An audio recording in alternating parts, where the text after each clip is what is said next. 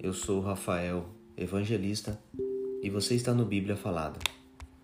1 Crônicas, capítulo 17. A mensagem de Natã para Davi. Davi estava morando no seu palácio.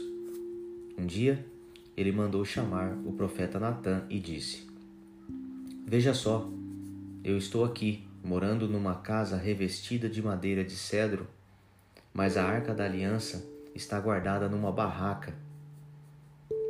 Natã respondeu: Faça tudo o que quiser, pois Deus está com o Senhor. Mas naquela noite o Senhor disse a Natã: Vá e diga ao meu servo Davi que eu mandei dizer o seguinte: Você não é a pessoa que vai construir o templo em que eu vou morar. Desde o tempo em que tirei o povo de Israel do Egito até hoje, eu não tenho morado em nenhum templo. Tenho sempre morado numa tenda e mudado de um lugar para o outro. Em todas as minhas viagens com o povo de Israel, Nunca perguntei a nenhum dos líderes que escolhi por que razão eles não construíram para mim um templo revestido de cedro. Portanto, diga ao meu servo Davi que eu, o Senhor Deus Todo-Poderoso, digo o seguinte: Eu tirei você do trabalho de cuidar de ovelhas dos campos para que governasse o meu povo de Israel. Estive com você em todos os lugares por onde tem ido, e o defendi de todos os seus inimigos, conforme você foi avançando. Eu farei com que você seja famoso, tão famoso quanto os maiores líderes do mundo. Escolhi um lugar para o meu povo de Israel e o fiz morar ali, num lugar onde eles viverão sem nunca mais serem perseguidos. Desde que entraram nessa terra, eles têm sido atacados por povos violentos, mas isso não acontecerá mais. Prometo derrotar todos os seus inimigos e dar descendentes a você. E quando você morrer e for sepultado ao lado dos seus antepassados, eu colocarei um dos seus filhos como rei e tornarei forte o reino dele. Será ele quem construirá um templo para mim, e eu farei com que os seus descendentes governem para sempre.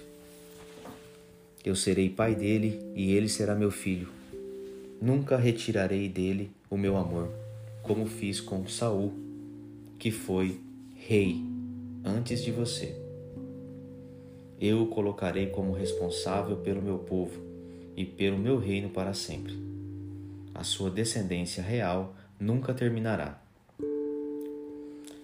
E Natã contou a Davi tudo o que Deus lhe havia revelado. A oração de agradecimento de Davi. Então o rei Davi entrou na barraca, sentou-se e orou assim: Ó Senhor Deus, eu não mereço tudo aquilo que fizeste por mim no passado, e a minha família também não merece.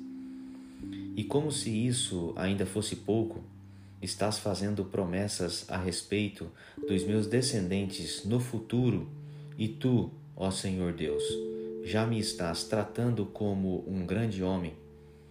O que mais posso te dizer? Tu me conheces bem e, no entanto, me honras a mim, teu servo. Era teu desejo e propósito fazeres isso por mim e me mostrares a minha futura grandeza. Ó Senhor, não há ninguém igual a ti. Nós sempre soubemos que só tu és Deus. Não há nenhuma outra nação na terra como o teu povo de Israel que libertaste para ser o teu próprio povo. As grandes e maravilhosas coisas que fizeste por eles tornaram o teu nome famoso em todo o mundo. Tu libertaste o teu povo do Egito e expulsaste as outras nações conforme o teu povo ia avançando. Tu fizeste com que o teu povo de Israel fosse teu para sempre, e tu, ó Senhor, te tornaste o seu Deus. E agora, ó Senhor Deus, confirma para sempre a promessa que fizeste a meu respeito e a respeito dos meus descendentes, e cumpre o que disseste que ias fazer. A tua fama será grande, e para sempre as pessoas dirão: O Senhor Todo-Poderoso é o Deus de Israel. E tu farás com que sempre haja reis entre os meus descendentes. Ó meu Deus, eu tenho coragem para te fazer esta oração, porque revelaste a mim, teu servo, que farás com que os meus descendentes sejam reis.